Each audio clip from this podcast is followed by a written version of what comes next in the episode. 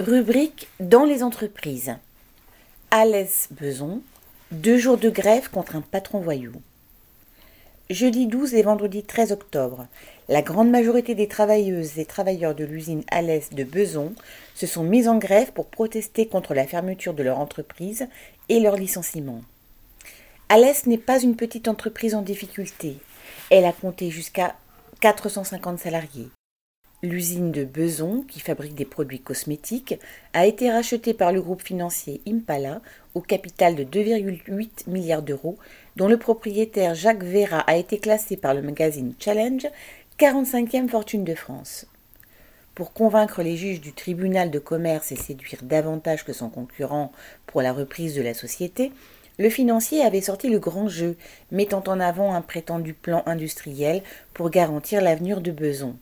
Il l'a intégré à la partie cosmétique de son holding aux côtés de cinq autres usines dans lesquelles il continuera à fabriquer et commercialiser les productions rentables de Beson. C'était sans doute son objectif lors de la reprise, récupérer tout ce qu'il pouvait, marques, produits, clients, machines, points de suspension, alors qu'à Beson, la direction organisait ce qui ressemblait à du sabotage, visant à convaincre tout le monde que le site n'avait plus d'avenir, avec la pénurie de gants, de sacs poubelles, l'utilisation de gel périmé, les productions contaminées et les pannes à répétition. Point de suspension. Elle manœuvre maintenant pour se débarrasser des 69 derniers travailleurs de Beson et gagner davantage.